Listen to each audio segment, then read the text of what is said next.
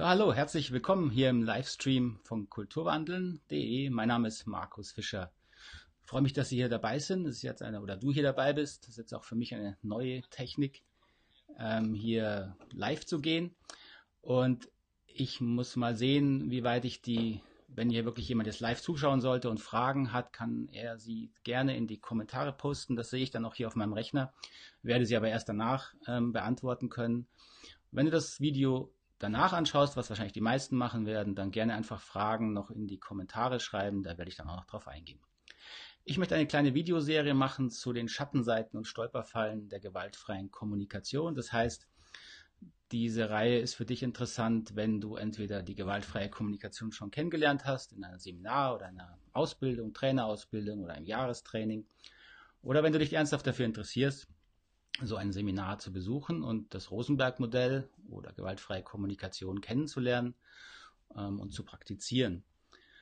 Ähm, vielleicht, wenn du die gewaltfreie Kommunika Kommunikation schon kennst, ist dir auch schon aufgefallen, dass das ein paar, ich sag mal, Nebeneffekte hat, ein paar Symptome hat, die ähm, zumindest am Anfang ein bisschen merkwürdig klingen und wo es vor allen Dingen darum geht, dass die, die gewaltfreie Kommunikation versucht natürlich mit Bewertungen ähm, konstruktiver umzugehen. Und das große Problem ist nun, ähm, dass man leider häufig versucht, Bewertungen rauszulassen.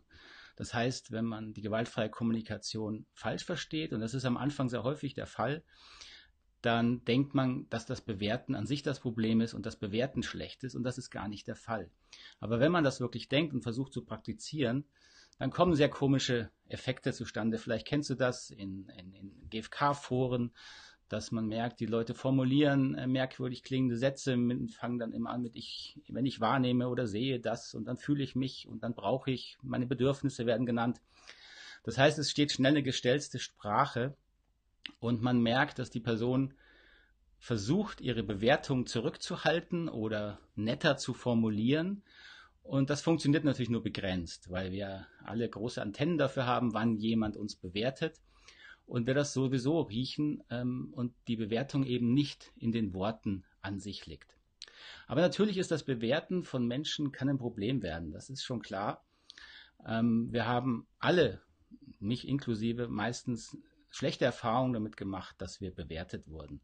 Sei es von unseren Eltern, dass sie uns gesagt haben, was ihnen nicht gefallen hat. Und das kommt natürlich bei uns als Kind sehr schnell an, dass wir Angst kriegen, dass wir grundsätzlich nicht mehr okay sind. Ja, das ist oft sehr bedrohlich, wenn wir merken, meine Eltern sind wütend auf mich und die Eltern das nicht bewusst haben, wo ihre Gefühle eigentlich herkommen. Dann übernehmen wir diese Gefühle. Das macht einen riesen Stress, das macht Angst und dann kriegen wir Angst vor der Bewertung und im Grunde haben wir Angst dass unsere Eltern uns nicht mehr mögen. Das geht dann später leider oft weiter in der Schule. Wenn wir natürlich bewertet werden von Lehrern, dann kriegen wir Angst vor der Klasse blöd dazustehen, ausgeschlossen zu werden, das Gesicht zu verlieren. Ja, das heißt, Bewertungen machen ein Problem. Das ist schon richtig. Ja. So, andererseits merken wir aber, dass wir immer bewerten. Wir müssen auch bewerten. Also gerade wenn du die gewaltfreie Kommunikation lernst und lernst, aha, ich habe Bedürfnisse, meine Gefühle haben mit meinen Bedürfnissen zu tun und meine Bedürfnisse sind auch legitim und ich darf die mir erfüllen zu versuchen, also ich darf dafür einstehen, äh, dann wirst du feststellen, dass du da immer bewertest. Wir müssen bewerten, um unsere Bedürfnisse gut und besser erfüllen zu können. Also ich bewerte, wenn ich auf die Straße gehe, ob ich jetzt sicher über die Straße komme. Ich bewerte, ob mir mein Essen schmeckt. Ich bewerte im Gespräch, ob der andere, mein Gesprächspartner, mich gut versteht, ob er mir zuhört, ja, ob meine Bedürfnisse erfüllt werden. Mein Organismus ist immer dabei, zu prüfen, sind meine Bedürfnisse jetzt optimal erfüllt oder nicht. Und dann entstehen Bewertungen, weil dann mein Organismus mich darauf hinweisen will, hey, jetzt, jetzt muss was passieren. Also es ist nicht gut für dich. Und dieses Nicht-Gut-Sein ist eben die Bewertung. So, und jetzt kommen wir in ein Dilemma. Wir merken also, dass wir immer bewerten und bewerten müssen, um gut leben zu können. Und gleichzeitig haben wir die Erfahrung gemacht, dass Bewertungen viel, viel Stress verursachen können. Und natürlich sind Bewertungen auch die Grundlage von Konflikten und bis hin zu Gewalt. So, und die Idee von Marshall Rosenberg war jetzt, wir müssen also dieses Thema Bewertungen neu angucken. Und natürlich fängt man dann erstmal an, an den Begriffen zu überlegen. Man überlegt, äh, wie oft bewerte ich denn und wie bewerte ich und was bewerte ich, bewerte ich. Und dann muss ich überlegen, ah, wo kommen denn meine Bewertungen her? So, und Marshall Rosenbergs Idee war nun, dass wir ähm, zwar an den Begrifflichkeiten anfangen, aber dann reflektieren, ja, was haben denn mein, diese Bewertungen mit mir zu tun und eben mit meinen Bedürfnissen zu tun. Und dann stellen wir fest, dass alle meine Bewertungen aus meinen Erfahrungen damit kommen, wie, wie verletzend äh, meine Bewertungen über mich waren, wie viele unerfüllte Bedürfnisse darin waren. Und je unangenehmer und schwieriger diese Erfahrungen waren, desto härter fange ich meistens auch an, später zu bewerten. Also wenn ich äh, oft die Erfahrung gemacht habe, dass ich ausgeschlossen wurde in Gruppen, dann bin ich da sehr sensibel und verletzlich. Und umso härter bewerte ich dann, wenn ich bei anderen wahrnehme, dass sie andere ausschließen aus der Gruppe. Und das kann man auf jedes Thema übertragen. So, und diese Erkenntnis hat Marshall nun dazu gebracht, ähm, zu sagen, ja, wir müssen anders mit Bewertungen umgehen. Wir müssen für Bewertungen mehr Selbstverantwortung übernehmen, also merken, dass wir diese Bewertung selber machen und auch mehr Bewusstheit reinbringen. Ähm, Bewusstheit in dem Sinne, dass wir merken, diese Bewertungen haben ihren, ihren Ursprung in unseren eigenen Gefühlen und Bedürfnissen. So, und was Marshall eben eigentlich wollte, und das hat er auch sehr, sehr oft ausgedrückt, er hat immer gesagt, äh, man erkennt gewaltfreie Kommunikation nicht an den Worten, man erkennt sie eben auch nicht daran, ob man jetzt moralisch bewertende Begriffe verwendet oder andere Bewertungen, sondern man erkennt sie an der Haltung. Und Haltung erkennt man eben nicht und nur sehr, sehr begrenzt an den Worten, die ich verwende. Denn unser Wortschatz ist nun mal begrenzt. Wir müssen alle die gleichen Worte verwenden. Aber wir können die gleichen Worte in unterschiedlichen, sage ich jetzt mal, Haltungen, in unterschiedlichen Bewusstseinszuständen verwenden. Wir können eine Bewertung ähm, verwenden in einer sehr egozentrischen Haltung, in der ich absolut überzeugt bin, dass ich Recht habe und das Recht habe, meine Meinung durchzusetzen und die anderen Bedürfnisse hier uninteressant sind. Das ist eine egozentrische Haltung. Wenn du mal Videos von Marshall gesehen hast, das hat er oft versucht mit der Wolfspuppe oder Jakalpuppe darzustellen, als Bild für eine sehr enge egozentrische Haltung, die nur sich im Blick hat. Und sein, seine These war oder sein, seine Vision war, wir können, wenn wir an uns arbeiten, eine bessere Bewusstseins-, eine höhere Bewusstseinsebene erreichen. Die hat er mit dem Bild der Giraffe dargestellt. Und diese Giraffe bewertet auch. Natürlich bewertet sie. Aber sie bewertet in dem Bewusstsein, dass sie weiß, wo kommen ihre Bewertungen her, eben aus der eigenen Geschichte, der eigenen Erfahrung mit Bedürfnissen, dass sie bewusst hat, dass sie sehr harte Bewertungen ähm, bearbeiten muss, weil es im Grunde ein Ausdruck eigener verletzter Bedürfnisse ist. Und dass sie bewertende Sprache verwenden kann ohne Probleme, aber immer im, im, klaren Bewusstsein hat, das hat mit ihr selber zu tun, das hat mit mir zu tun und diese Bewertungen sind nicht die Wahrheit an sich. So diese Bewusstseinsebene ähm, kann man verschieden bezeichnen, kann man als, als ähm, tolerante oder pluralistische Bewusstseinsebene bezeichnen. Das ist nicht so wichtig. Aber der wirklich wichtige Punkt ist, dass wir lernen, man kann die gleichen Worte verwenden auf einer sehr egozentrischen Ebene. Und dann kommen sie natürlich auch so an. Oder auf einer umfassenderen, wir können es auch liebevolleren Bewusstseinsebene verwenden. Und dann wirken sie anders, aber es sind die gleichen Worte.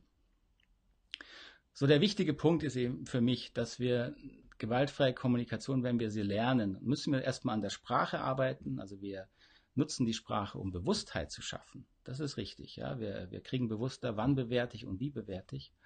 Aber das Ziel ist nicht, die Sprache zu verändern, sondern das eigene Bewusstsein weiter werden zu lassen oder die eigene Empathiefähigkeit weiter werden zu lassen. Das kann man jetzt verschieden bezeichnen. So, und wie macht man das? da fängt man eben genau bei den Bewertungen an und das ist wichtig. Das heißt, gewaltfreie Kommunikation dient eigentlich dazu, besser zu bewerten. Besser zu bewerten und nicht um Bewertungen zu vermeiden. Bewertungen zu vermeiden führt immer zu ganz komischen Effekten in Gesprächen äh, und zu dieser Selbstzensur und dieser stolprigen Sprache. Das ist nicht das Ziel, sondern wir müssen lernen, besser zu bewerten und dafür müssen wir reflektieren, wo kommen meine Bewertungen her. Wo ist die Ursache für die Bewertungen und was haben diese Bewertungen wirklich mit mir zu tun, mit mir als Mensch und meiner Geschichte? Und das kann man lernen durch äh, Empathie, also durch eine Fähigkeit, wirklich die hinter, hinter meinen Bewertungen meine Geschichte zu erkennen, meine eigenen Gefühle und Bedürfnisse wieder wahrzunehmen, die mit dieser Bewertung zu tun haben. Und durch diese bewusste Selbstbetrachtung oder Selbstreflexion, wie ich es auch nenne, durch diese empathische Betrachtung heilen diese Verletzungen ein Stück weit und dann ändern sich die Bewertungen automatisch. Teilweise verschwinden sie vielleicht sogar, das ist aber nicht das Ziel, das kann aber sein. Aber vor allen Dingen halten wir diese Bewertungen dann lockerer im Bewusstsein. Wir haben sie weiterhin. Warum? Weil sie uns auf unsere Bedürfnisse aufmerksam machen. Ich finde es weiterhin nicht gut, Beispiel, wenn Kinder geschlagen werden, da kann ich noch so sehr an meinen Bedürfnissen und Empathielücken arbeiten. Ich finde es nicht gut, dass Kinder geschlagen werden. Und äh, da, wenn ich das miterlebe, werde ich hoffentlich alles tun, um das zu unterbinden. So, auch das werde ich also weiterhin bewerten. Aber ich muss dann nicht mehr dem Beispiel schlagende Elternteil äh, moralisch total verurteilen ähm, oder für den schlechtesten Menschen halten. Ich kann sagen, das finde ich nicht okay, das ist schlecht und das gehört auch bestraft vielleicht sogar. Ja, wenn die Person nicht in der Lage ist, ihr Verhalten zu ändern, kann man gucken, was muss man tun, um dieses Verhalten zu ändern. Aber man hält diese Bewertung anders innerlich. Man kann sie auch loslassen, man kann sie ähm, in einem anderen Licht betrachten. Und darum geht es, wenn man gewaltfreie Kommunikation aus meiner Sicht äh, tief genug verstanden hat und sie auch im Hinblick auf, auf Selbst, Selbstreflexion lernt und nicht auf, wie muss ich meine Sprache verändern und anpassen, dass ich nicht mehr äh, bewerte und dann sozusagen der moralisch bessere Mensch bin. Das steht ja oft dahinter, wenn wir hören, dass jemand gewaltfreie Kommunikation macht, dann äh, betrachtet sich die Person natürlich als besser und das ist ja auch okay. Ähm, die Toleranz hört aber dann oft auf, wenn ich nicht mehr richtig gewaltfrei reagiere. So, das ist ein wichtiges Thema und das hat noch andere ähm, auch Seitenäste, das Thema zu bewerten, nicht zu bewerten oder sich selbst zu zensieren. Und wer Lust hat, da noch tiefer einzusteigen, ähm, dafür habe ich einen Online-Kurs auch geschaffen. Ich verlinke den hier unten mal in den Kommentaren. Den erste Modul mit mittlerweile 13 umfangreichen Lektionen kann man ganz gratis, ohne Verpflichtung, auch ohne irgendwelche Abos hier buchen. Und da kriegst du dann auch schon ein bisschen was mit von dem Thema, was ich hier jetzt eingebracht habe. Wenn dir das gefallen hat, das Thema Schattenseiten, Stolperfallen, du noch mehr und weitere hören willst, es gibt noch ein paar, über die ich was sagen kann, dann gerne in den Kommentaren schreiben oder das Video hier liken oder auch teilen, das hilft mir natürlich. Und dann melde ich mich wieder mit weiteren Schattenseiten und Stolperfallen der gewaltfreien Kommunikation. Alles Gute erstmal, bis dahin. Tschüss, Ade.